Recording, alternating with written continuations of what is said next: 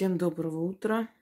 Итак, друзья мои, я уже более-менее, скажем так, завершила основные свои дела и нашла немного времени и для канала.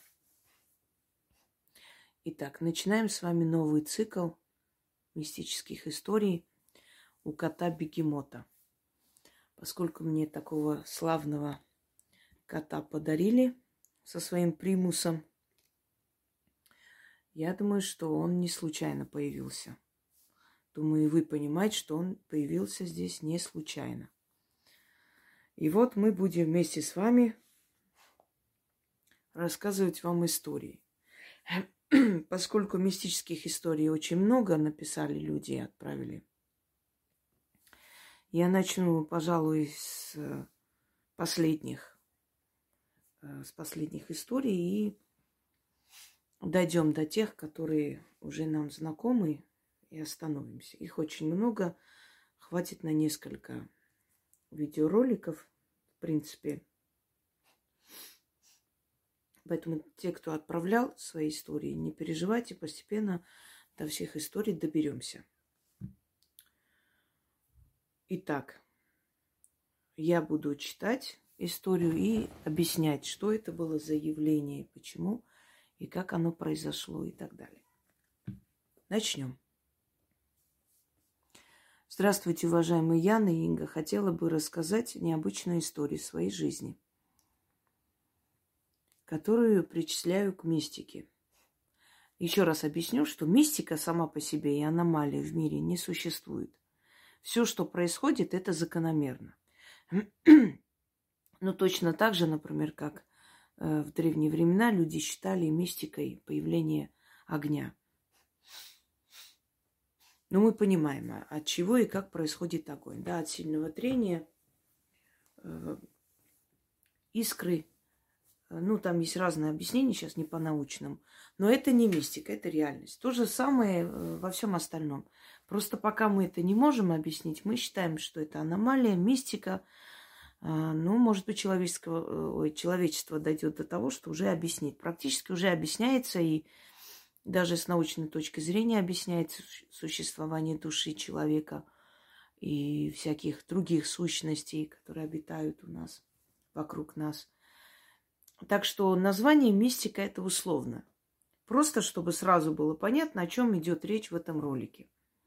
Но само по себе слово мне как бы не очень нравится. иметь в виду, что я считаю, что это не мистика, это закономерность. Просто мы еще не объяснили это все. Но чтобы было более понятна эта тематика, мы так и назовем, да? У кота бегемота. Мистика. Часть первая. Сегодня первая часть. Итак, Не знаю, будут ли дальше продолжаться ролики с подобными историями, потому если что не так, искренне прошу меня просить за беспокойство. История.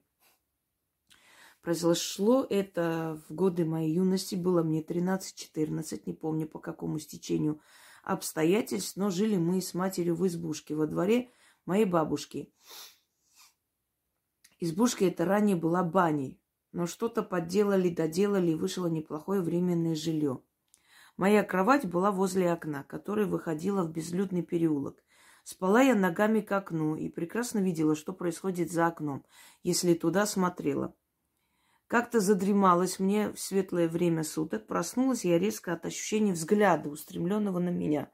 Открываю глаза и вижу, что за окном стоит женщина и пристально смотрит на меня. Такого человека в нашей маленькой деревне я раньше не встречала. И впоследствии тоже. Женщина была в возрасте, но еще не бабушка. Она была худая, одета в современные одежды серых цветов. Не была страшной или безобразной, но что-то в ней было очень пугающим. Помню острый нос, достаточно большой. А еще тогда я еще тогда подумала, надо же чем-то напоминать нос моей бабушки. Она смотрела на меня с улицы с каким-то укором и строгостью, долго. Я не могла пошевелиться. Что было дальше, не помню. Может, я заснула, но женщины этой больше нигде не видела. А была ли это вообще на самом деле или мне показалось? Сейчас эта избушка мне редко, но снится, словно я там живу. А сны эти неприятные, все время что-то нехорошее происходит в них. Хотелось бы услышать мнение Инги. Сейчас живу в квартире с детьми, и во время сна, при условии, что в квартире я одна, меня иногда будет громкий голос, который произносит мое имя. Юлия. Также интересно узнать, что это за феномен. Это ваш домовой. я однажды так уснула, одна дома, и посреди ночи громко мне э, прям в ухо сказали «двери». Я аж скочила, думаю, что за двери, какие двери? Пошла проверила, оказалось, что я двери забыла закрыть и легла спать. Это меня домовой разбудил, это ваш домовой. Вы э, проследите, когда вас зовут по имени, что-то происходит. Не обязательно плохое. Может, кто-то приезжает, кто-то звонит вам. Ну, предупреждает, в принципе, домовой, чтобы вы были к этому готовы. Это вот ответ сразу на второй вопрос. Теперь, почему женщина была похожа на бабушку вашу? Скорее всего, это была ваша прабабушка, бабушкина мать. Вот поэтому она была на нее похожа. Если бы вы описали бабушки свои, она наверняка бы ее узнала. Почему она с укором смотрела на вас? Ну, поскольку вы знаете, что я не только объясняю э, феномен, да, некий, который с вами происходил, да, со всеми, но еще и у меня есть ясновидение, которое может тут же включиться и показать мне всю картину. Я могу вам объяснить эту ситуацию. Вообще э, в бане жить нельзя, спать нельзя там. Там можно находиться, только мыться, и то не в одиночку. Всегда рекомендуется с кем-нибудь, если это вечером. Потому что в бане живет дух банщик. И он не любит непрошенных гостей. Он тем более не любит, когда там спят. Именно из-за этого очень часто на Руси вообще, испокон веков и сейчас, частые смерти бывают именно в бане. Угорают люди, там, задыхаются, засыпают, не просыпаются. И часто бывает, что это греховные связи, то есть любовные связи. Э, ну вот, например, мой бывший свекор, первого мужа, отец, задохнулся вместе со своей любовницей в бане. Закрылся там тайком, и так и умерли они там. Позорная смерть, ну что делать? Вот так ушел человек. То есть э, баня считалась местом чистоты. Нельзя было там заниматься грехом. Нельзя было там заниматься э, блудом. То есть, ну, незаконными связями, да, изменой. А вообще в наше время, тем более, для таких дел, куда едут люди? В сауну, в баню, что недопустимо на самом деле. Там приходит человек очищаться не только э, физически, там приходит человек очищаться духовно. И очень многие болезни скидывают в бане, лечат в бане, детей лечили в бане. Место такое священное, то, что дает человеку чистоту плоти и души, понимаете? И там есть дух банщик, и в банях жить нельзя, никак нельзя. Это чревато. Я так понимаю, что мама с бабушкой поругались, и она решила, будучи молодой и глупой, она решила, что я со своими детьми буду жить здесь. Мне ничего не надо, я сейчас это все оборудую и будем здесь жить. Естественно, я думаю, что она ее отговаривала, но не смогла отговорить. И вот эта вот женщина, которая пришла с укором, смотрела, она, во-первых, была недовольна тем, что происходит в ее семье. И, во-вторых, что вы выбрали баню жить в бане. Это было бы опасно. И я думаю, что дух этой женщины все-таки вас оберегал там. Потому что в бане и душат человека. И приходят, видят он в безобразном состоянии, прям вот весь в ожогах, не могут его вернуть к жизни. Понимаете? И эта душа этой женщины, которая напоминала вашу бабушку, видимо, была ее матерью, скорее всего. И она просто оберегала. И, видимо, у нее терпение лопнуло там стоять и оберегать вас. И она просто смотрела, пытаясь объяснить, что здесь жить нельзя. И так нельзя в семье поступать друг с другом. Нельзя выгонять друг друга в баню с детьми. Понимаете, о чем речь? Вот почему она приходила. Ну, хорошо, что все обошлось, значит, она вас сберегла. Вообще мой совет, никогда не, нельзя ночевать в бане, оставаться в бане. Это всегда заканчивается плохо. В редких случаях, если обошлось. И вечером не стоит прям ночью ходить париться. Ну, вечер под вечер так можно с компанией.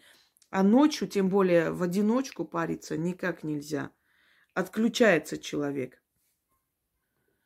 Пойдемте далее.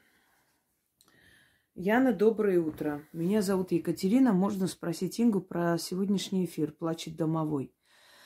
Я все эфиры слушаю, и такое мне уже попадалось. Давным-давно я жила в деревне, в нашей местности. Еще бабушки говорили, если слышишь плач, надо сидеть тихо дома, не выходить. Обычно люди слышали плач ребенка ночью. Бабушки предупреждали, что нельзя, иначе останешься там.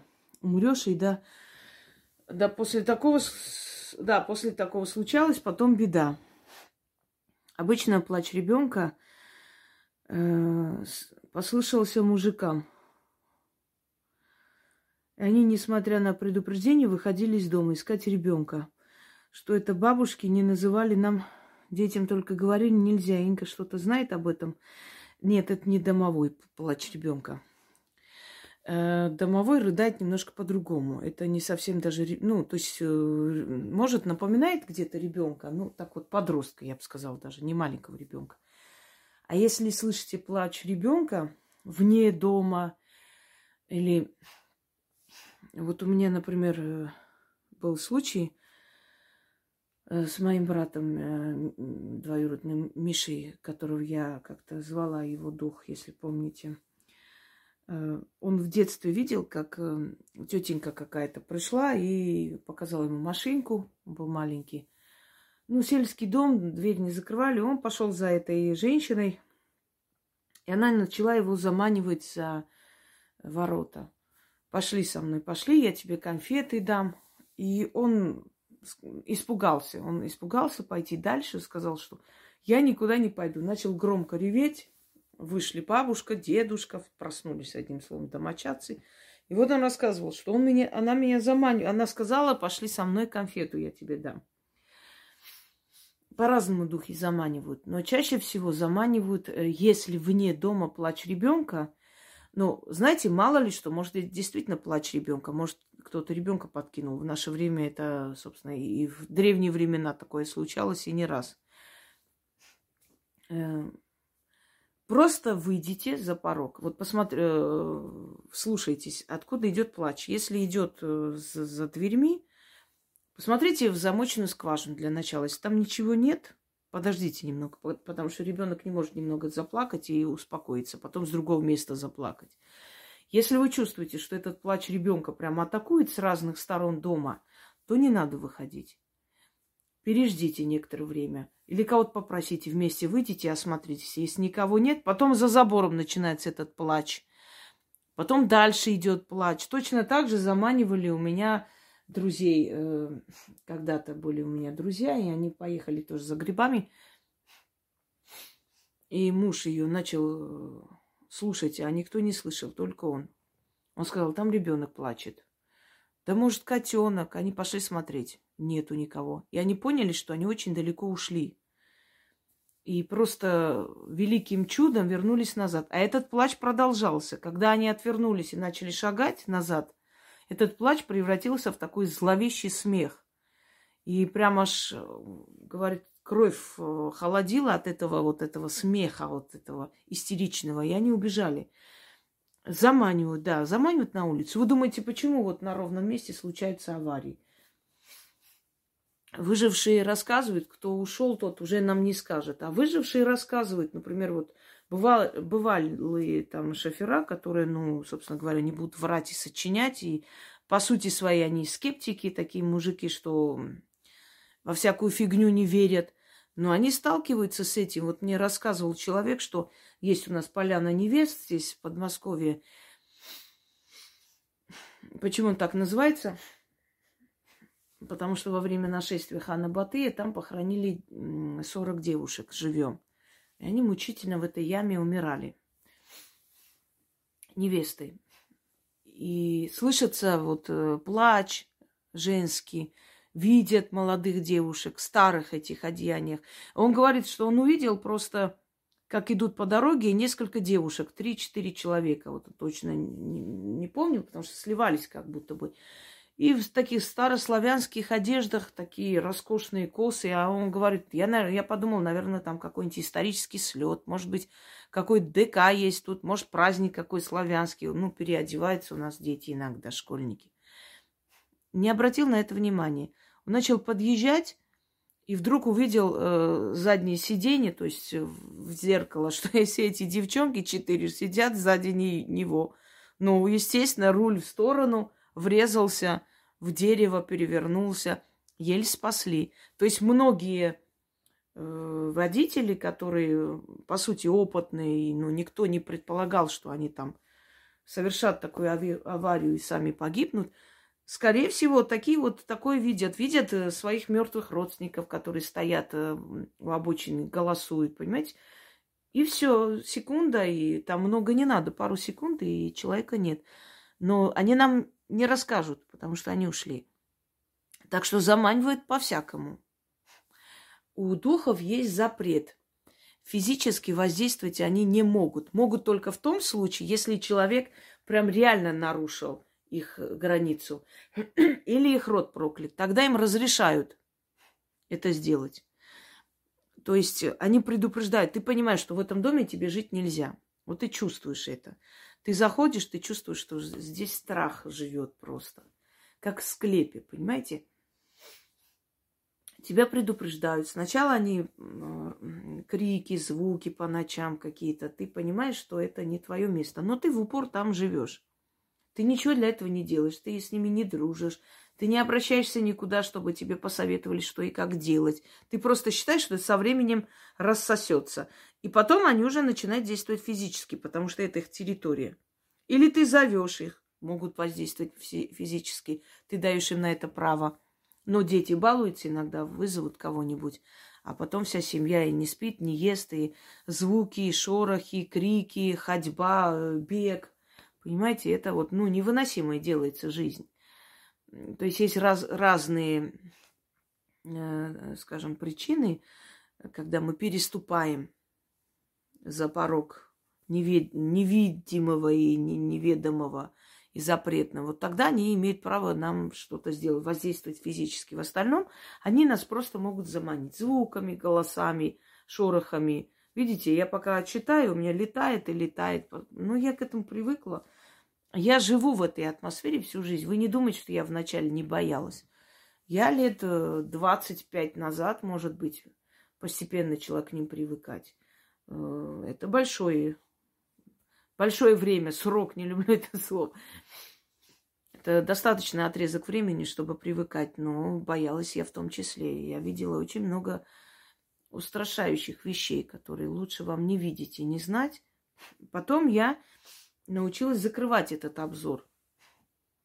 То есть, когда у меня начинает утончаться вот эта вот защитная пленка, можно сказать, перед глазами, ширма, открывается опять потусторонний мир. И ты когда смотришь на куклы, и ты видишь лица там, ты говоришь, так, все, надо начитать. Опять закрываешь на некоторое время, хватает некоторое время, потом опять начинается. Вы никогда не замечали, вы когда вот идете в какой-нибудь мистический дом или в музей, например, долго смотрите на статую, вам кажется, он вам моргнул, вам кажется, он вам улыбнулся. Это не статуя, естественно, делает. Просто энергия проявляется в этой статуе, и она начинает с помощью его черт, лица и то есть носа, глаз, мимику создает перед вашими глазами, и вам становится жутко. Э, вот о чем речь. И в музеях так камеры, когда стоят, они часто это снимают, что моргает, что э, меняет э, расположение. Это, конечно, происходит очень медленно, и поэтому это замечается за 2-3 недели, он может отодвинуться там на сантиметров 10-15, понимаете? И когда люди приходят к выводу, что никто не передвигал, а как же он отодвигается? Еще раз объясняю, все эти предметы, они творение рук человека. Но в них вселялись духи.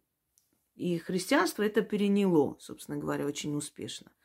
Вот в католичестве это статуи, изваяния, в, в православии это иконы, в Григорианской церкви или Халкидонской это армяне, копты, э, значит, э, кто у нас еще?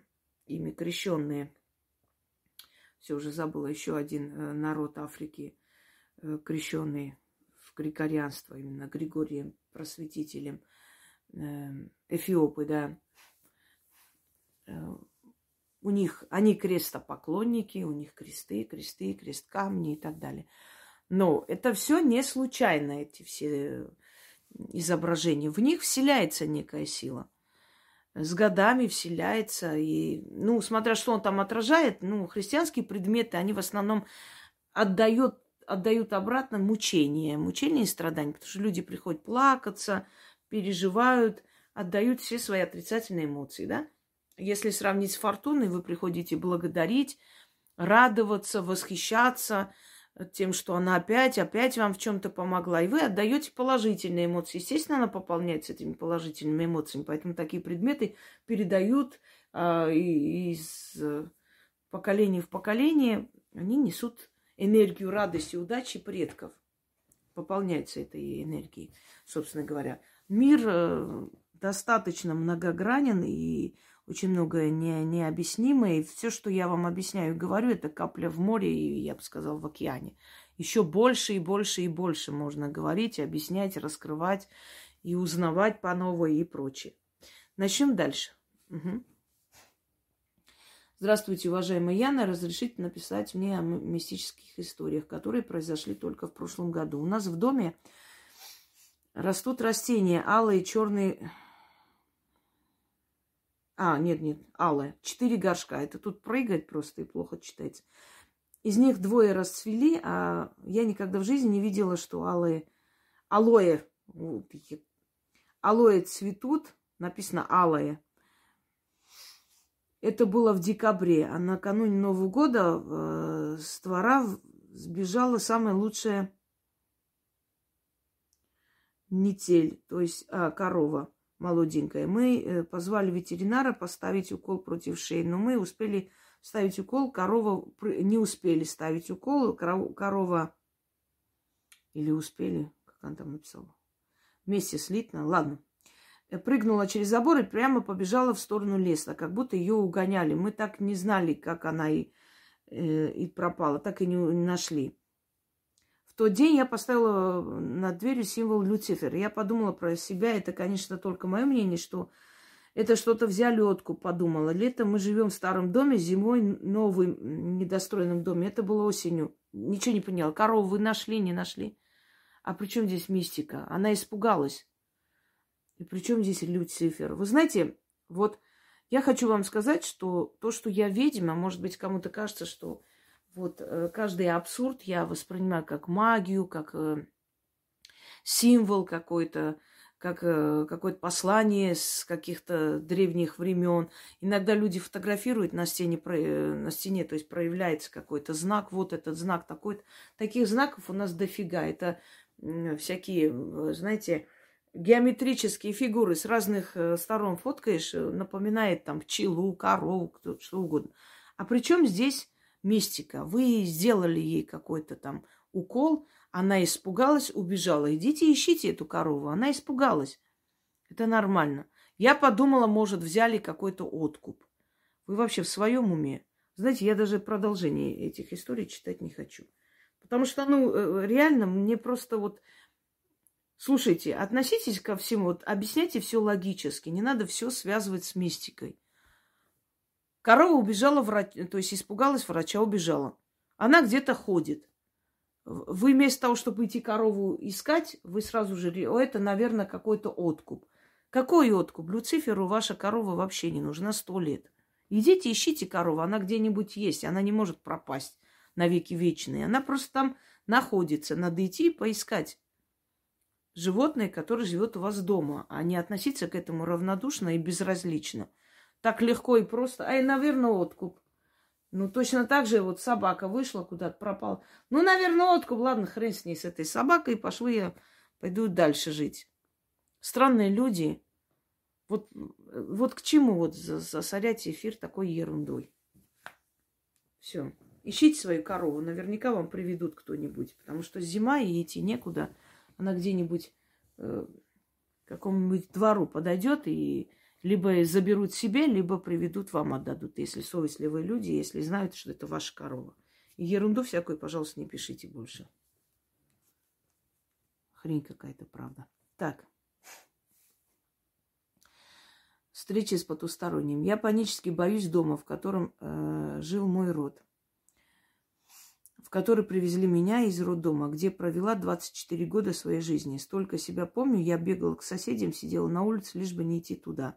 Со временем это усугубилось. Помню один случай, как мне кажется, с которого начался мой страх. Может, я ошиб, ошибаюсь. Моя бабушка по папиной линии не одобряла выбор сына. Мне было около пяти лет, когда она приехала. Как сейчас помню. У нее была такая нейлоновая сумка времен СССР, и там были яблоки, разрезанные пополам. Она доставала их, ела, отрезала э, прогнившие, если было нужно. Э, никогда не угощала ими. Через год отец ушел, развела их. И долгожданный единственный ребенок, лапочка, дочка, как назвал папа, в раз стала не нужна. Вообще мужчины там не задерживались. Всех женщин в нашем роду мужчины оставляли с ребенком около лет пяти. Я стала исключением. Сама ушла от мужа через 11 лет брака. Смерть любимой бабушки в мои 9 лет. Она долго болела, тяжело ходила. Дня три лежала со стеклянным взглядом. После в 12 лет э, нам подожгли крышу. Я стала бояться уже не только самого дома, но и таких грабителей. Теперь в январе умерла там мать, и дом перешел мне. Живу давно не там. Мне лучше снимать квартиру, чем там остаться, хоть на час. Когда я захожу туда, мне, меня охватывает не, неповторимое чувство страха, как могильник. Я начинаю в съемном жилье различные ритуалы. А, начитываю. Никогда не было ни капли страха, а в доме боюсь провести ритуал или начитать заговор. Смогла лишь один раз начитать на оберег для сохран дома. И то в присутствии постороннего человека. Часто там слышала шорох и скрип, и душил домовой. Э, раз э, в зеркалах и на полированных стенках шкафа видела силуэты, падали предметы, исчезали, появлялись вещи не на своих местах. Впервые не могу определить, с чем связан страх. Сейчас мне Нужно было бы провести его в порядок, продать, но я боюсь туда лишний раз зайти. Очень хотелось получить ответ. Это проклятый дом. И лучше этот дом вообще было бы хорошо, если честно, сносить. Или продайте, там новые люди как хотят, пусть так и делают. Может быть, новых людей он трогать не будет. Но дом это проклятый, и под этим домом, скорее всего, покойник. И чаще всего такое родовое проклятие бывает, когда Э, под домом покойник, но не повешенный, нет, повешенный он все же, он немножко по-другому ведет себя. Дом именно сам по себе проклят. Вот это родовое гнездо. И вот такое ощущение, что там все-таки покойник лежит. Либо построили на э, могиле, зная этого, может быть, сигнорировали, взяли, построили. Либо там убили человека и похоронили в этом подвале. Но вам не стоит там копаться, ничего делать. Это дом проклятый, и он не зря внушал вам страх. В этом доме ничего у вас не получится. Э, по крайней мере, у вашей семьи ничего не получится. Он вас не любит, вашу семью и ваш род ненавидит. И если он сможет найти общий язык только со совершенно чужими людьми, вам лучше его продать. А как привести в порядок? С рабочими идите, покажите, что и как надо делать. И продайте так, как есть.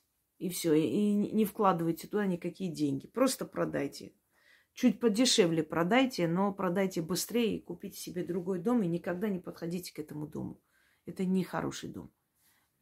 Я говорю, иногда дом, который не дает покоя семье и роду, может очень хорошо взаимодействовать эм, с абсолютно чужими людьми потому что им мстить не за что. А вам всем есть. Вот он ненавидит вас просто, вашу семью, род э, по линии. А что касается бабушки, не в бабушке все-таки дело, что отец ушел.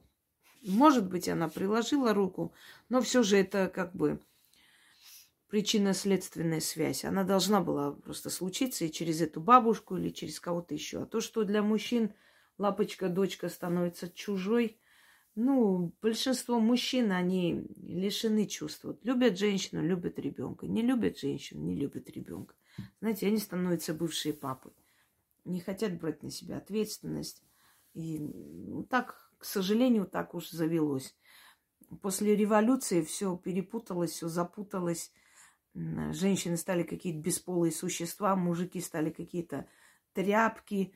Раньше осуждалось такое, раньше э, таких мужчин очень сильно осуждали в селе, и везде. И если мужчина там был пьяница или гуляк, или не брал ответственность за свою семью, он не считался достойным членом общества. А сейчас наоборот, стереотип такой, что если он гуляет, значит, он мужик настоящий, пьет, значит, он настоящий мужик и так далее. Понимаете? И вот это все вот возвели на пьедестал, вот все пороки человеческие. А между тем быть хорошим отцом и думать о своих детях, заботиться об их будущем. Вот что есть мужчина и отец, а не тот, который сделал везде. И женщин прям э, как сыр ест, знаете, пачками. От этого ничего хорошего у него не бывает. Остается один и умирает один, и стакан воды подать некому. Давайте дальше. Здравствуйте, уважаемые Яна и Инга. Сейчас э, смотрела видеоролик, э, снятый буквально три дня назад о мистических встречах с призраками. Не могу не поделиться э, со своей историей, которая произошла в, в далеком детстве, в 86 году.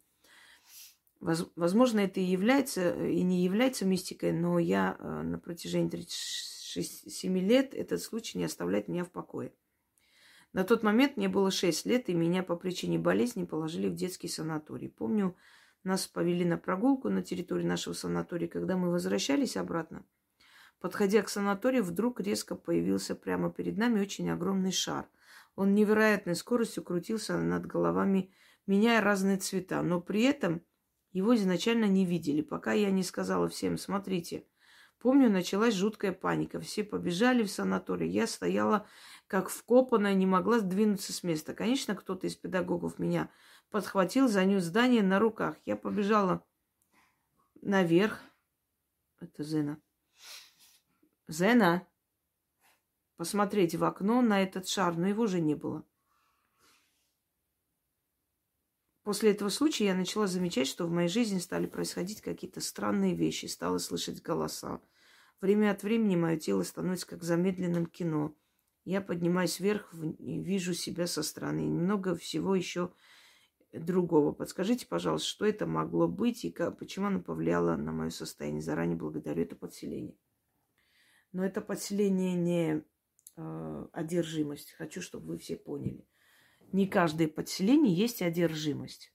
У ведьм есть подселение. Без подселения она не ведьма она берет э, тот дух, который оставляется, остается после смерти бабушки.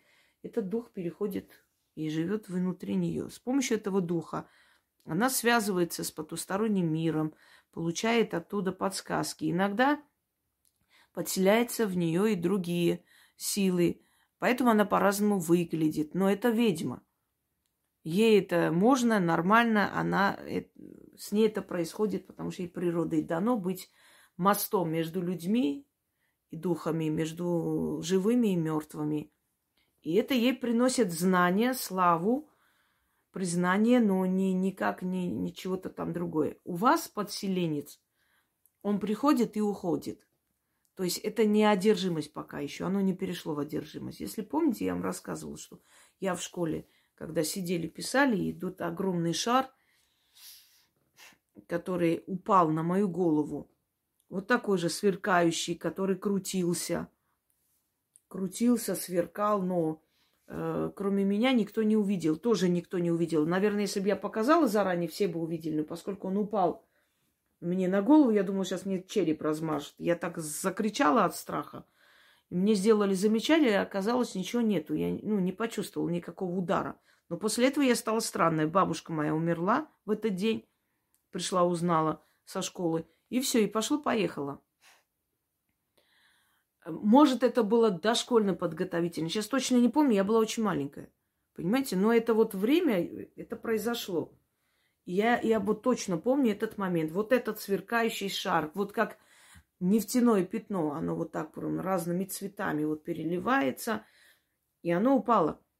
И это было вот, был тот самый дух, который вселился в меня, и я должна была продолжить ее дело. Но в вашем случае это нечто, точно такой же дух, но это не, не ведьмин дух. Это некий дух, который в вас вселился тот момент.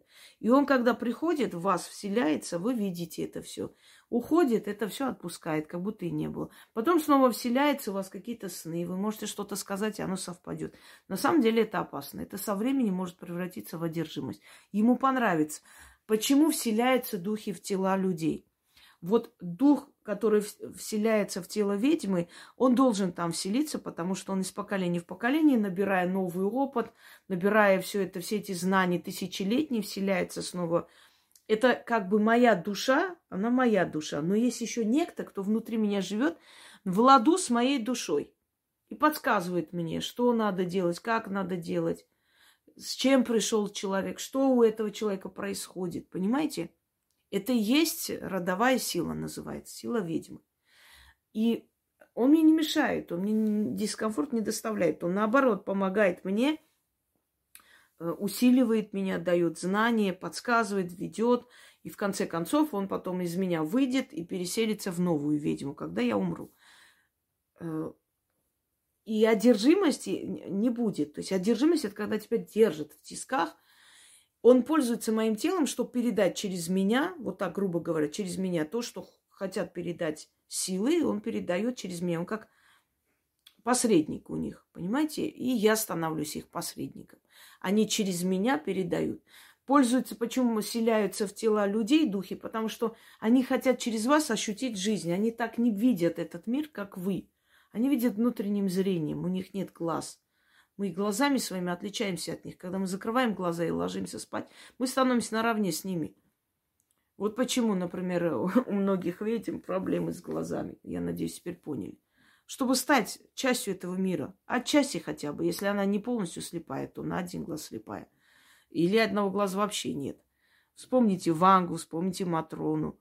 Ее святой сделали, она была ведьмой, ведающий человек. Понимаете, не в плохом смысле, как привыкли думать. Многие, многие, очень многие, они все были слепые, полуслепые, плохо видели. То есть э, это соедин... дает им возможность соединиться с миром мертвых. Становятся они наравне с ними практически. Так вот, э, они хотят ощутить мир через тело человека, видеть, почувствовать вкус еды, почувствовать э, запах там духов, выпить алкоголь, покурить, почувствовать вот это вот все. Это тоже энергия, которую они берут. Э, в некоторых есть подселенец, и он очень злой. И эти люди э, сеют зло. Вот посмотрите мой там видеоролик, я вам объясняла, да? Э, собиратели Гаваха. Почему мы говорим, вот алкаш там конченый, всю жизнь всем испортил, всех в могилу загнал, а он никак не помрет, живет и живет, эта скотина. Почему он живет? Потому что он питается вашей болью, страхами, переживаниями, э, э, этими мучениями людей вокруг. Внутри его подселенец он живет этим, питается.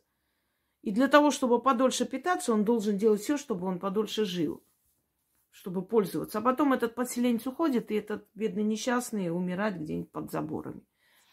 Понимаете, о чем я говорю?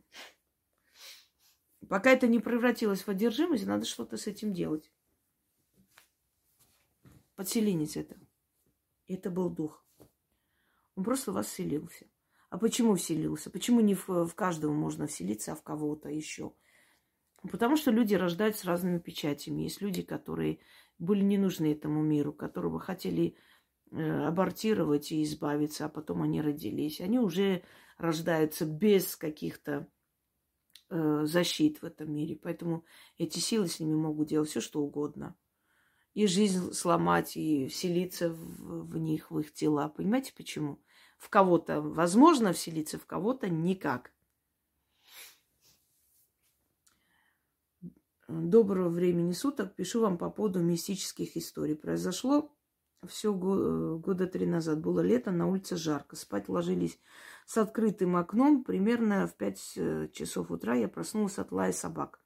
Э, взглянула в окно, лучше бы я этого не видела. Посреди улицы кто-то шел. Вид у него был как у черта. Рога, копыта, лохматый, черный, тяжело дышал. Шел, озираясь по сторонам. Это что-то Я так испугалась, что долго не могла себя успокоить. Вот такая история. Если вам вас не затруднит, ответьте, пожалуйста, кто это был. Заранее спасибо. Сущность некая. И часто так бывает. Вот иногда бывает ночью, ни с того ни с сего, как начинают силе собаки лаять, никого нет на улице. Они прям аж срывают с цепи, прям вот такой лай стоит в ушах, в ушах звенит, и никого нету. Понимаете, был случай в нашем селе, мой дед сидел, курил на балконе и смотрел в соседские дома, видит, э, старуха какая-то идет, и собаки начали поднимать лай. Это было ночью. Ночью вышел, все спали, и он пошел покурить. И собаки начали лаять со всех дворов. Прям дико аж выть начали. И вот эта бабка, значит, зашла в один дом через ворота. Он, говорит, еще подумал, что она посреди ночи ходит. Что это за ча-ча старуха не смог э, распознать. Она зашла в один дом, вышла. Потом перешла через дорогу, прям еще так бодро шла быстренько, невзирая на ее горбатость. Зашла в другой дом. Через некоторое время еще в какой-то дом зашла и ушла куда-то, исчезла. Он ничего не понял. И на утро узнал, что у нас рядом там шахта э, в Грузии. Это бывает золото. Ну, прям такая большая вот эта вот воронка, рытая. Карьер, по-моему, называется. И на утро узнал, что из нашего села трое э, спускались вниз, и на них камень упал. В общем, они упали в этот вот, во враг, и их раздавило камнепад случился там. Погибли. И он вспомнил с, с ужасом, что вот эта старуха заходила именно в эти дома. Зашла, вышла. И вот собаки начали выть. Сущности, их э, много. Они, они принимают любое обличие. Они могут стать и ребенком, они стать, могут показаться и как черт, и как, как угодно. Вот есть у них такой вот желание, вот они несут какую-то страшную весть, они, значит, оборачиваются в нечто страшное. То есть, понимаете, привыкайте к этому, они живут вокруг нас, не бойтесь этого. Воспринимайте спокойно. Но и не особо не, не лезьте узнавать, что это такое, почему, откуда. Вы никогда не узнаете природу этих э, созданий. Никогда. Тысячелетий нам не хватит, чтобы это все понять и до конца распознать, откуда они приходят, что за сущности, что за создание, когда они появились, почему, почему они такие обличия принимают. Просто вот принимайте это за данность, факт. Есть, он есть, существует, мы его можем видеть. Даже самые заядлые скептики, когда им в жизни столкнутся с этим, и обязательно поверят, что есть потусторонний мир. Он есть. Есть э, мир духов – мы уйдем в этот мир духов. Их очень много, они как ступенчатые, разные ступени, понимаете? И по профессии уйдут, и по национальности уйдут, и спросят, куда ты хочешь. И такая привилегия будет у людей после смерти. Смотря на то, как ты жил. Вот как ты жил, если у тебя есть это право выбора и попросить, тебе разрешат. Если ты нарушал законы Вселенной, нарушал, имеется в виду, страшно, да, переступал эти, эти законы, то у тебя не будет выбора. Тебя определят туда, куда они посчитают нужным. Некоторые будут бродить по земле еще тысячелетиями и искупать свою вину. Потом уйдут. Это называется чистилище, чтобы вы знали. Поэтому я вам всегда говорю, обязательно есть рядом дух, который вас услышит и поможет. Всегда просите. Почему люди, когда попадают в беду, даже если никого рядом нет, орут, помогите, и это помогает. Потому что эти духи, вот ночной дозор, посмотрите мой видеоролик, я там объясняю. Эти духи, они должны, э, как вам сказать, это прощение заслужить. И, ну, грубо говоря, каждое их доброе дело – это бонус в их копилку. И чем больше они добрых дел совершат, тем быстрее они уйдут с этого мира на покой. Для них нахождение здесь мучительно. Им нехорошо, дискомфортно здесь. Они должны уйти отсюда. Им нельзя между мирами оставаться и застревать. Вот поэтому они, собственно, ну, это если сравнить с юриспруденцией, да, с законами человеческими, это как средней тяжести вина. Ну, то есть есть э, люди, которые за людьми охотились, как за дичью, и это не средняя тяжесть. А есть люди, которые там с кем-то подрались, не знаю, кого-то побили сильно. Да, это средняя тяжесть. То есть человек не, не то чтобы не виновен, но и не настолько виновен, чтобы прям вот его пожизненно сажать. Вот, вот то же самое в мире духов. Есть какая-то вина, дадут время, и искупит человек, и уйдет. А как искупить? Кого-то предупреждает, вот поэтому люди и говорят – вот меня как будто предупредили, или прям в ухо сказали, туда не ходи, или пришли во сне, сказали, сегодня там не появляйся, понимаете? И вот я вот это сделала, и реально не получилось. Э, помните этот корабль Болгария, который, Булгария, да, который утонул из-за безалаберности, безалаберности чиновников и страшная вещь, конечно – они тоже ответят. Вы думаете, что если они напрямую не потопили этот корабль, а просто подписали, что он уже проверен и все там э, в порядке, и пустили в плавание, и из-за этого погибли люди, они что, за это не будут отвечать? Конечно, будут и отвечают. И была женщина, которая должна была после расставания с мужем, ей было очень плохо, и подруга ее уговорила поехать покататься на этой, на этой Булгарии. И она проснулась от того, что у нее высокая температура. В общем, ей стало плохо. Она не вышла. Подруга пришла, они взломали дверь, зашли ее, пока отвезли в больницу. Одним словом, не поехали они. И она спаслась. Сказала, что во сне пришла мать и сказала, Под, э, подожди, не вставай. И начала, значит, положила руку ей на лоб, начала прижимать. И она говорит, такое, такая горячая рука, как будто меня раскаленным этим железом заклеймали. И у нее прям жар начался жуткий. Вот если бы она чувствовала себя хорошо, встала, поехала и утонула бы там, понимаете? Так что они приходят и помогают. И не всегда они обязательно приходят, наши там бабушки, дедушки. Могут прийти в их обличии совершенно другие духи. Нам подсказать и помочь. Так, Давайте-ка посмотрим. Здесь много рассказов. Вот последний, наверное, прочитаю все ее рассказы и на этом остановимся. Заодно и отмечу, что вот до суда читали. Угу. Здравствуйте, дорогая Яна, уважаемая Инга. Спасибо за возможность оставлять рассказы на, своем, на вашем канале. Я росла в семье, где верили в потустороннее, поэтому я привыкла к различного рода вещам. Но есть необъяснимые по сей день. Позвольте поделиться несколькими историями, которые волнуют меня более всего. Надеюсь на комментарии Инги. После того, как мы отме- э, отметили год рождения моей племянницы 6, 6 июля, мне было 17 лет. Сестра попросила остаться с ночевкой, присмотреть за ребенком. Сама она легла, то есть это не ее отметили, просто ей тогда было 17 лег. Сестра попросила остаться с, с ночевкой, посмотреть, э, присмотреть за ребенком. Сама она легла в другой комнате. Больше дома никого не было. Примерно около двух-трех часов ночи племянница истошно начала плакать. Я проверила постель сухо, напоила водичкой. Плач не прекращался. Я взяла из э, кроватки, стала качать, передвигаясь по комнате. Вдруг Провернуш, э, повернувшись к широкому зеркалу высотой от пола до потолка на двери шкафа, увидела их и чуть не уронила ребенка. С той стороны зеркала существа с мордами козлов, свиней, крылатые, хвостатые, рогатые, зубатые, все были разные.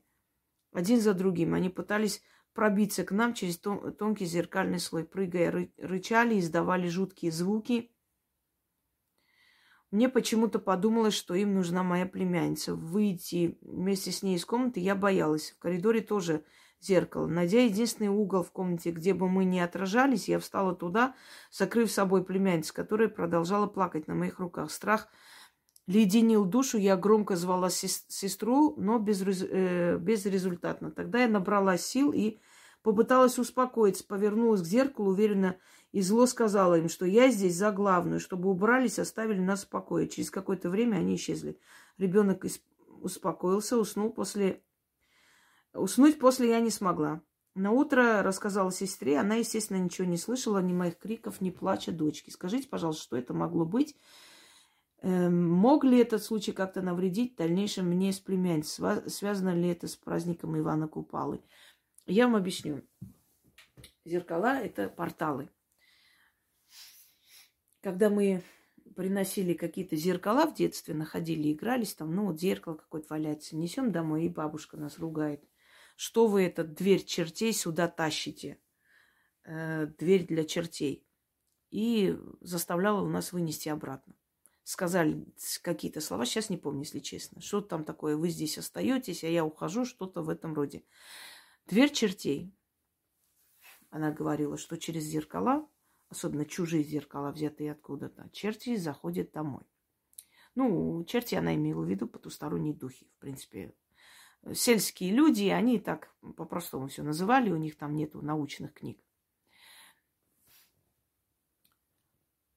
Во-первых, дни рождения – это очень сильные дни.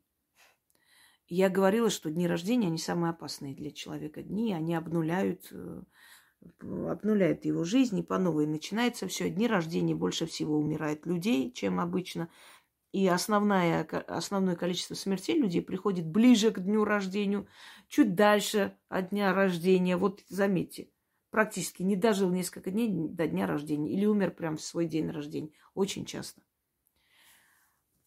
Что это было?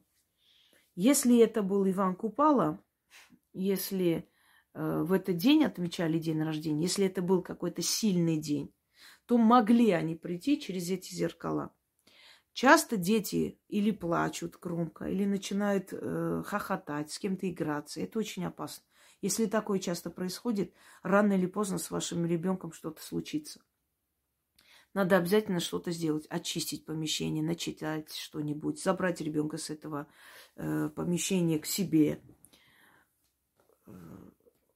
В деревнях я много слышала рассказы своей бабушки, про бабушки, там что ребенок всю ночь играл, играл, а утром нашли прям э, как лапа, лапой ударили вот по спине, вот это вот осталось вот пять пальцев на спине, и ребенок э, умер без причины, без никакой. То есть не болел, ничего, просто умер, не стало.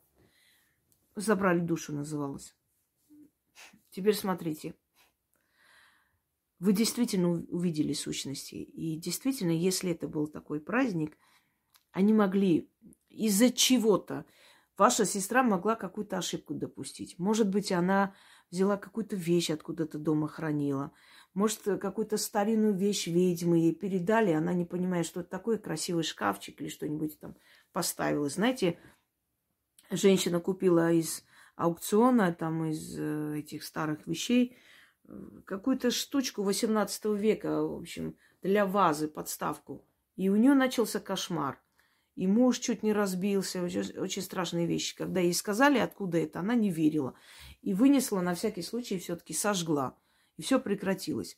То есть могли с этой вещью прийти. Вы же не знаете, да, она же тоже могла не понять и до сих пор не понять, от чего это. Могли с этой вещью прийти эти сущности в ваш дом. Зеркала, они их заперли, не дали им выйти оттуда. Обычно зеркала благодарят ставят рядом свечу, зажигают и благодарят, отдают э, энергию зеркалу. Если зеркало э, там отражает, но не пускает. Понимаете, зеркала есть сильные. Это потусторонняя тать называется. Тать вообще темные, э, тайные. Татью на Руси и воров называли.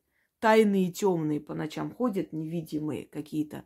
Но это так просто сравнение. А вообще тати это тайные, темные, темные дебри, неизученное, то, что в ночью ходит, то, что никому не видно. Вот она, тать потусторонняя. В таких случаях, если вы в зеркале видите отражение какое-то страшное, и вам страшно, вы говорите, тать потусторонняя, а нет, потусторонняя тать, древняя мать, запри, не впускай сюда, заклинаю. Запомните вот эти слова. И потом это зеркало надо занавесить, после чего надо мыть, протереть и зажечь свечу, чтобы окончательно закрыть этот портал. Но если будет продолжаться, лучше это зеркало вынести лучше позвать э, знающего человека, который вам отчитает и объяснит, что там надо делать. Сами лучше вот этим всем не занимайтесь, потому что это тоже опасно. С зеркалами самое опасно. Теперь поняли, почему я говорю, что зеркалами не балуйтесь. Только у э, знающих мастеров можно, которые уже себя зарекомендовали, показали, объяснили, только у них можно взять такие работы и делать без страха, что с вами что-то случится. Через зеркало бьют в лицо. Я вам рассказывала, что учительница там в молодости вызывала какой-то там жениха, и оттуда очень сильный удар получила по лицу. У нее лицо скривилось, она так и не вышла замуж. Преподавала, все. Ну, осталась одна. Так, начнем.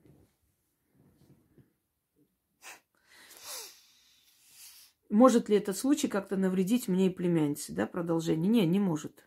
Это уже, это такие единичные случаи. Вот духи пытались прерваться, не смогли, и все. Оно вам не навредит никак. Это просто вы увидели. Увидели. Иногда есть очень сильные дни, когда порталы открываются, и невероятные вещи происходят. Вы никогда не замечали, вот если в зеркале там расчесываете волосы, и в один момент ощущение, что вы другого человека видите, совершенно другого. Ты думаешь, это что такое? Там махнула рукой, затрясла головой, глаза закрыла, открыла, опять ты вернулась обратно. Демон, который оттуда смотрит. Но уже надо настораживаться, если это увидели, страшно. Откройте мою лекцию «Зеркала в магии», там объяснено все. Есть темные зеркала, есть э, холодные зеркала – вот есть зеркало, в котором ты себе нравишься просто. Вот хоть какая, подходишь, такая красавица. А есть зеркало, такая скотина, тебя вот такой бочкой показывает с разных сторон. Думаешь, я тебе, блин, устрою. Я тебе поменяю, выкину нахрен отсюда. Холодное зеркало. Она отражает холодные эмоции, нехорошие, отрицательные. И пугает по ночам, понимаете? Так. Э, теперь в этой квартире живет, живем мы с сыном. Ему было э, пять. Когда он жаловался мне, говорил, что за ним наблюдает черное долговязое чудовище с красными глазами. Попросила сына нарисовать это существо рядом с его мечом и щитом. Таким образом объяснила ему, что победит, чуд... что победит чудовище. Или что он победит чудовище. Почистила квартиру свечами, травами, сын перестал бояться. Чудовище вроде бы не появлялось. Но еще через лет пять я сама его увидела. Была одна дома, легла поздно. Обычно кот и собака спят со мной, но в этот раз их не было рядом. Только я легла, закрыла глаза и почувствовала, как пространство стало вязким, тягучим, как болото. Да, ощущение, как будто ты попадаешь в аквариум. И начинается вокруг голоса. Так, вот ты погружаешься в какое-то вот жижу, понимаете, Э, время начинает протекать по-другому. Все замедленной съемки показывается, и ты не можешь понять, что происходит. Такими безумными глазами смотришь вокруг, ты попадаешь в эту вот воронку. Они через тебя проходят. Вот их энергия, вот как поезд проезжает, мы всегда говорим, что возле поезда, возле ну, электрички или поезда метро не надо становиться, потому что волной затягивает. Она же не просто идет, она же вол, волну дает. Самолеты рядом не летают, запрещено, потому что они могут попасть под турбулентность да, друг друга, там вот эта волна энергии, они источают эту энергию. И вот они сначала с этой энергией прям вот давят на тебя аж, вот как вот сметают, как ветер, а потом сами появляются. Поэтому почему предвестник этого, что скоро появится что-то, увидите, это когда ощущение, как будто время начинает по-другому протекать, как вы попали в какое-то место, какую-то воронку, не можете понять, что происходит, сгущается все вокруг, и одним словом вы находитесь вроде здесь, но как будто вас за ухо вот так вот тянут вверх, и то есть вот непонятное состояние. Это предвестники, скоро придут. Если вы почувствовали такое, но не увидели его, значит, он где-то ходит рядом, где-то находится. И будьте осторожны, значит, надо чистить помещение. Давайте послушаем. Так.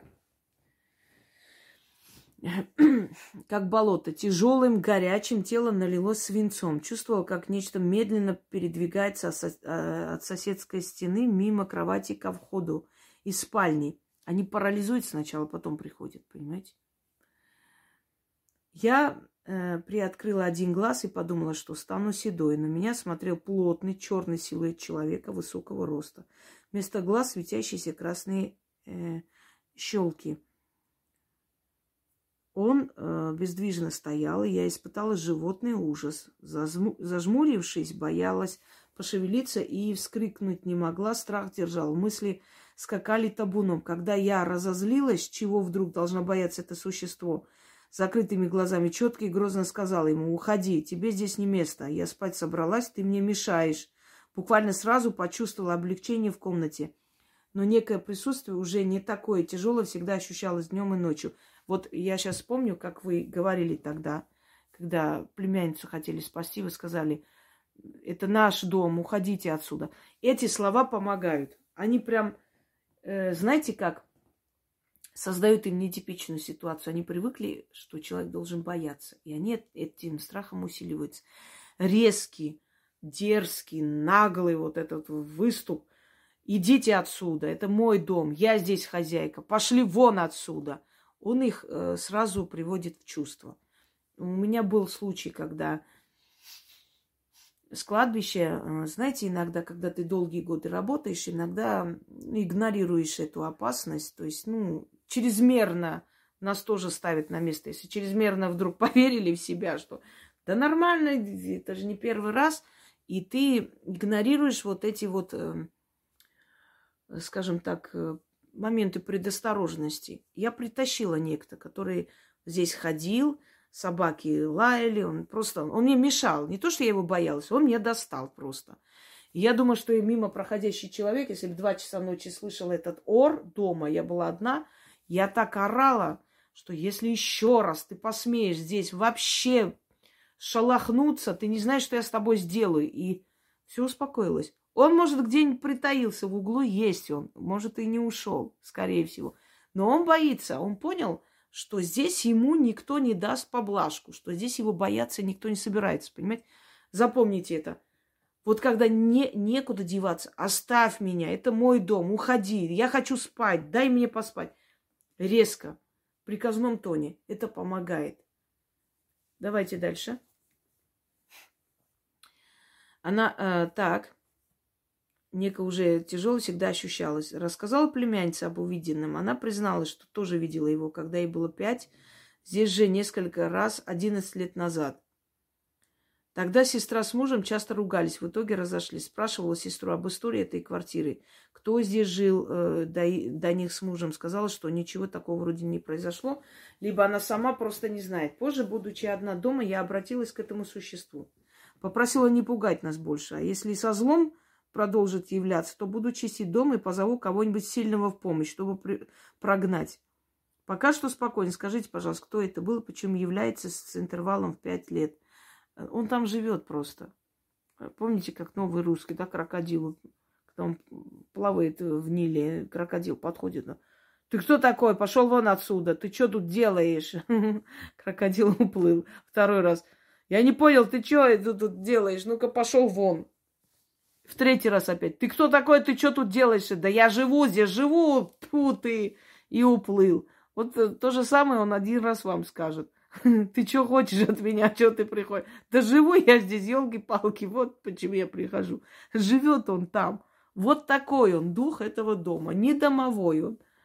Но он дух этого дома. Скорее всего, недалеко от этих зданий был либо, либо кладбище, либо склеп – либо, может быть, разрушили что-то такое, храм вместе с погостом, и ну, много веков назад потом сигнорировали это дело и построили там целый квартал. А он вот вас выбрал, вот, вот этот дом, ему там уютно, он там был внизу когда-то, жил. И он приходит иногда, периодически, набираться силы, набираться энергии новой. Следующий рассказ. Два с половиной года я жила одна в Ростове. Уехала туда работать. Хотела переехать вместе с сыном в большой город. Я художник и дизайнер, но приходилось работать не по профессии, чтобы прокормиться. Меняла много рабочих мест, что меня тяготило. Я извиняюсь, просто я сейчас вышла со своими собакинами гулять, поэтому немножко одышка сейчас пройдет. Хотела заниматься любимым делом, но было страшно, что не потяну сама на э, нас двоих с сыном. С мужем развелась, давно пил, бил и прочее с ребенком не помогал. Переехать не вышло, вер- вернулась домой. Однажды на новом рабочем месте я осталась одна, хотя в этот день были все сотрудники, даже директора приехали, что редкость. Резко наступила тишина, все будто замерло на двух этажах здания. Вот почему с кем-то происходит часто мистические истории, а у кого-то очень редко или вообще никогда не бывает. Просто есть люди, которым дано видеть больше. Вот у них открыта эта видимость к потустороннему миру.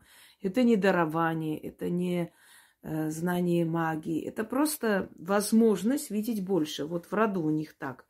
Им открыто больше мир э, потусторонний, чем другим людям. Поэтому у них часто бывает такое. Они часто это видят, то, что другим не дано видеть. Так вот, зашла женщина, очень приятно во всех смыслах.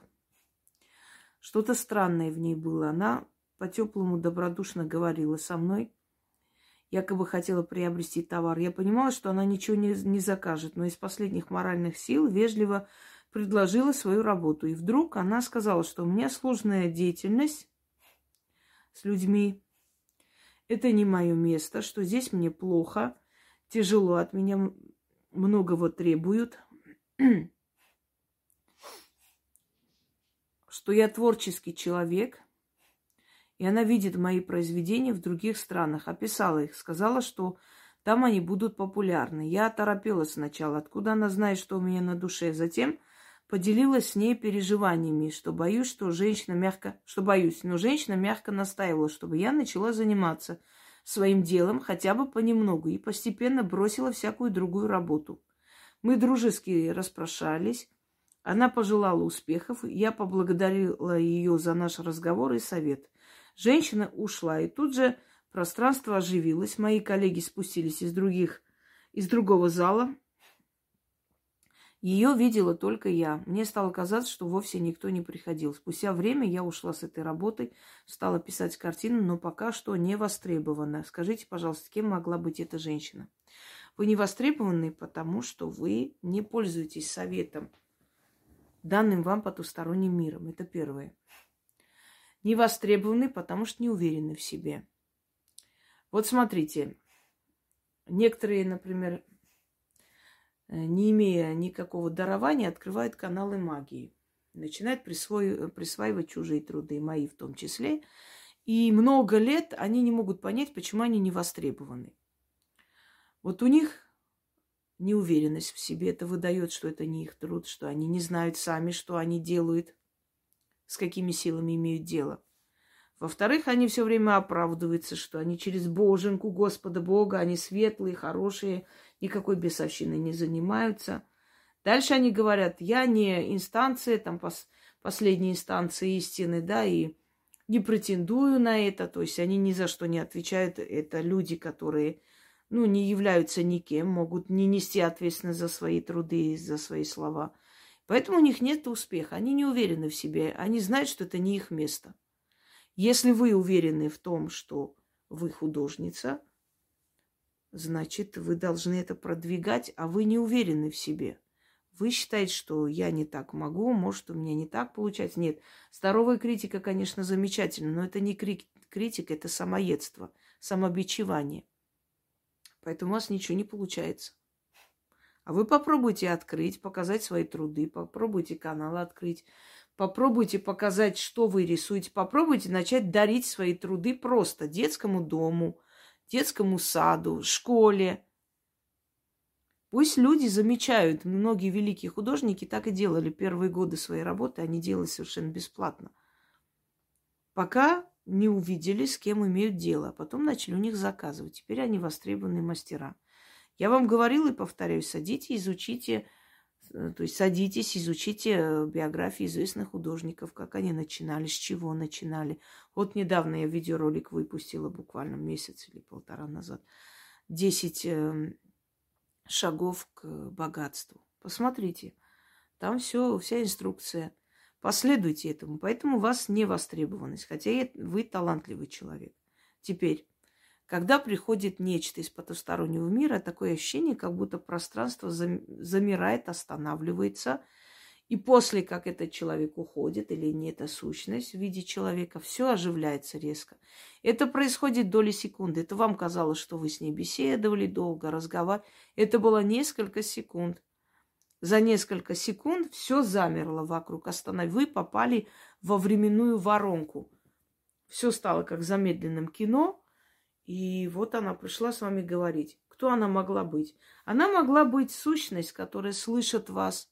Та же самая сущность, которая появилась э, как э, в виде огромного мужчины. Она могла появиться сейчас в виде женщины. Или он. Он просто увидел вас, полюбил, вы понравились. Он увидел вас смелость, целеустремленность, он же слышит ваши разговоры и так далее. И как тебе посоветовать? Таким образом, прийти на работу – в виде любезной, красивой женщины. Если бы туда вошел мужик, не отесанный, не бритый, по-моему, навряд ли вы бы стали с ним разговаривать так любезно два часа, как вам казалось. Но поскольку пришла приятная дама,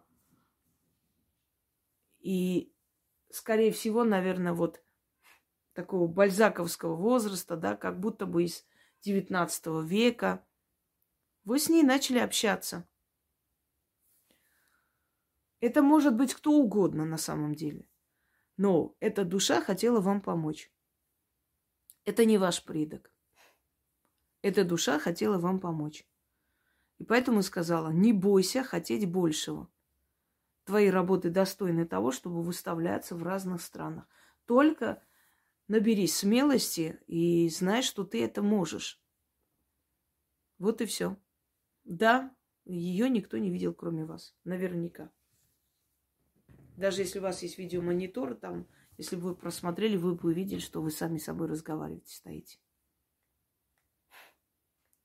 Мы часто в детстве замечаем, когда взрослые люди идут сами с собой разговаривают. Они говорят, а это я сама с собой. На самом деле они просто не хотят нам говорить, потому что знают, что им не поверят и почтут их, э, то есть зачтут, извиняюсь, за, за сумасшедших. Поэтому они и не говорят. А часто бывает, что они видят их видят, начинают разговаривать, беседовать. Иногда в домах, где старики очень долго живут одни, без никого, никто им не помогает, родные близкие не приходят, они начинают э, с кем-то говорить, общаться, им так легче становится жить, и они видят кого-то. Сущности, которые там обитают, начинают появляться им. Они, знаете, как старость, это как то же самое впадать в детство – вот как ребенку открывается потусторонний мир, и он говорит, потому что знают, что ребенок, даже если объяснит, ему никто не поверит, значит, он не выдаст эти тайны тонкого мира. Точно так же старик. Старик, который уже считает полусумасшедшим, уже старым, старческий маразм, там не принимают всерьез, смеются, что он там с кем-то говорит. Вот этому старику могут появиться они и показаться. И начинает с ним говорить, беседовать много лет. Он не чувствует себя одиноким, потому что там ходят, потому что ему говорят, это ты забыл выключить, выключай, э, это ты должен сделать, иди поешь, ты не ел и так далее. Заботиться о них. И со временем он уже теряет реальность, то есть понимание реальности и э, начинает воспринимать это как э, обычную жизнь, особенно если у них определенные, например, болезни начинаются, ну, сознание.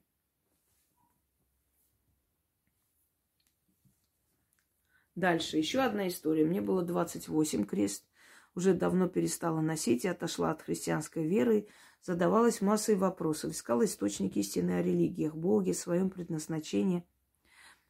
Однажды, очень уставшая после работы, я села в кресло, чтобы немного отдохнуть, перезагрузиться и после сделать домашние дела.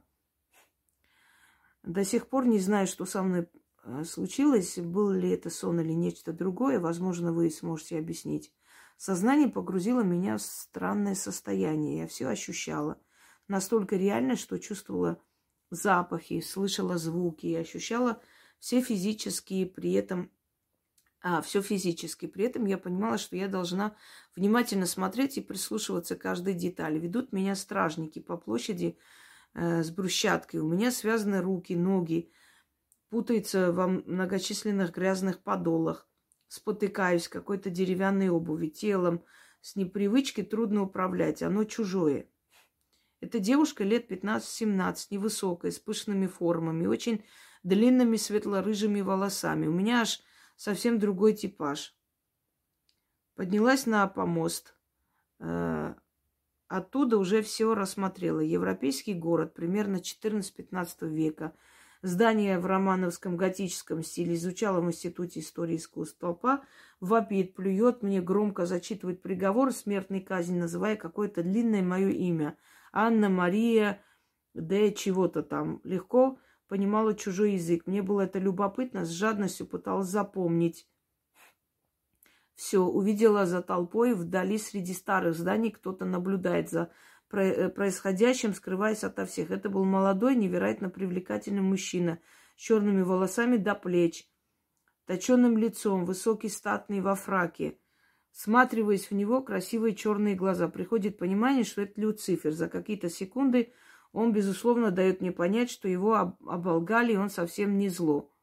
Что зло на самом деле по ту сторону от него. Объяснил, что бояться мне нечего, что даже после смерти со мной все будет в порядке, потому что я под его защитой. Почувствую уверенность, я стала вести себя саркастично, перебивать и поправлять читающего приговор, смеяться над ним, заигрывать с одним из стражников и кричать толпе, что они все идиоты. Палач приготовился – но мой покровитель вдруг вышел из укрытия, словно режиссер велел остановить происходящее со сломами. «Хватит, она уже все поняла». Приказал стражнику быстро увести меня. Толпа стала расходиться, и он в ней затерялся. Мне было мало... А, мне было мало, у меня остались вопросы. Я попыталась найти его в толпе. Громила страз с увечьим лицом, потащила за собой. Мы шли в темноте по вонючим грязным тесным улочкам, даже цокот копыт лошадей слышала вдали. Меня при, привели с э, высоким воротом, и пока страж стучал в них, э, я сбежала на поиски. Тут вижу, как на пустой улице идет Люцифер в компании своего помощника, коренастого лысого мужчины с щетиной, тоже во фраке. Они куда-то очень спешили. Я, обнаглев конец, Подбежала, взяла его под руку. Он не отреагировал, лишь молча шел за мной, а со мной. Стоило мне прикоснуться к нему, как мне открылось неизвестно. Я не могу передать словами, какое вселенское невероятно сильное чувство спокойствия, защищенности и любви ощутила. Это было прекрасно. Все вокруг стало неважно, одновременно просто от моей эйфории отвлек лысый, обращаясь ко мне любезно, как истинный джентльмен. Таким оборотом речи уже давно никто не разговаривает. Он вежливо отвел меня в сторону и объяснил, что у них очень много важных дел, что мы еще встретимся, я получу свои ответы, но позже, что они за мной присмотрят, и сейчас мне срочно нужно возвращаться, иначе застряну здесь. Я послушалась, но, поцеловав мою руку на прощание, все растворилось. Через четыре года случайно нашла ваш канал, благодаря ему получила много понятных ответов на мои вопросы и так далее, и так далее. Хочу вам сказать, что вы увидели. Это называется пограничное состояние. То, кого вы увидели и приняли за Люцифера, скорее всего, всего лишь э, один из его представителей. Поскольку вы искали ответы на вопросы, и сняли кресты, искали смысл жизни, искали вопрос, то есть ответы, откуда приходят духи, зачем мы живем и много другое, как и любой э, творческий человек, вы переполнены этими эмоциями. И они вас просто услышали. То, что вы увидели себя в рыжем обличии, в обличии ведьмы, это говорит о том, что это не говорит о том, что это реинкарнация, вы где-то были, потому что это не существует. И это не ваш предок. Это говорит о том, что вы э, человек, который идете против толпы и они для вас примитивны слишком. Но они вас казнят за это. И, скорее всего, всю жизнь то высмеивают ваши какие-то видения, то говорят, что это ерунда, то говорят, что займись нормальным делом, э, тоже мне там художник, дизайнер, это несерьезно, там, если бы это было так легко, все бы так зарабатывали, как обычно говорят неотесанная толпа. Вот они вас казнят, а вы на них плюете. Вам показали ваше состояние души, какая вы на тот момент в поисках, вы хотели его найти, он вам пришел сам. точнее, отправил своего посредника, представителя, который вам сказал, придет время, ты все узнаешь. Э, сейчас не углубляйся. Вот то, что вы вцепились в него, это говорит о том, что вы углубились в это. И вы хотели получить ответ очень настырный, очень быстро и сейчас. И вам дали понять, что за нами ходить не стоит, не надо углубляться, не надо, э, скажем, беспокоить эти силы, что они сами, когда найдут время и посчитают нужным, когда вы будете готовы, они придут и дадут тебе ответ на все твои вопросы. Вот и все. Это пограничное состояние. Вам просто показали определенную сцену, которую в переносном смысле можно отнести к вашей жизни. Казнь э, невежественной толпы, ваше презрение к людям, которые э, не то что малообразованные, а ну, глупые по натуре своей, примитивные. И силы, которые все время за вами присматривают и в конце концов вас привели, показали и все по полкам объяснили, кто есть кто, кого следует бояться, а кого нет. Собственно, это пограничное состояние. Углубились вы в это время и увидели свою душу, себя. Себя, которую привели на, на казнь, на заклание, и которая презирает эту примитивную толпу. И силы, которые увидели вашу любознательность и ваш поиск. Они вас заметили и дали понять, что рано или поздно ты узнаешь, приведем тебя, а сейчас нам нужно идти, у нас и так много дел. Вот что вам показали эту всю сцену, вот объясняю, объясняю таким образом, это так и есть. Э, так, друзья мои, на этом все. Желаю всем удачи. Мне нужно еще много дел сегодня успеть сделать. Но в любом случае, вот этот цикл программ, передач, новых видеороликов, мистических историй мы будем продолжать. Спасибо еще раз дарителю этого замечательного кота. Э, мне стало очень спокойно спать, и сны такие радужные начали сниться, необычные, когда я этого кота поместила там, возле, возле себя в спальне. Э, такие мистические куклы и мистические скажем так, эм, изображения, да, каких-то героев или просто, просто богов, сущностей и так далее, они обладают определенной энергией, и со временем в них вселяется некто или уже вселяется, когда его делают. Вот почему работа мастеров, она очень ценится. Она необычная, не, э, то есть она совершенно отличается от того, что мы покупаем в магазине, где там ширпотреб, где вот э, заводское там производство и таких делают много миллионов, продают, не отличаются от работы мастера. Мастер вкладывает туда душу, энергию свою. И оно оживляется этим всем. Давайте я вам покажу со всех сторон этого красавца. Вы увидите, как реалистично он сделан. Видите? Вот. Такой вот мистический кот. Всем удачи. Мы с бегемотом пойдем немного отдохнем и потом периодически, время от времени будем продолжать и отправлять, ой, точнее, читать э, ваши мистические истории и давать им оценку. И хочу сказать, еще раз напомнить, что те, которые хотят отправить свои истории, отправляйте, но отправляйте э, в будни до 10 вечера – Просто пишите Яне и четко, ясно излагайте, что вы хотите сказать.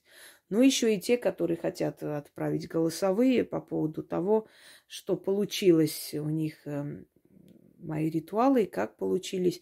Может, только тоже отправить, мы это тоже озвучим. А мистические истории только, э, только смс, без голосовых. Все. Всем желаю удачи. И до встречи у нашего бегемота.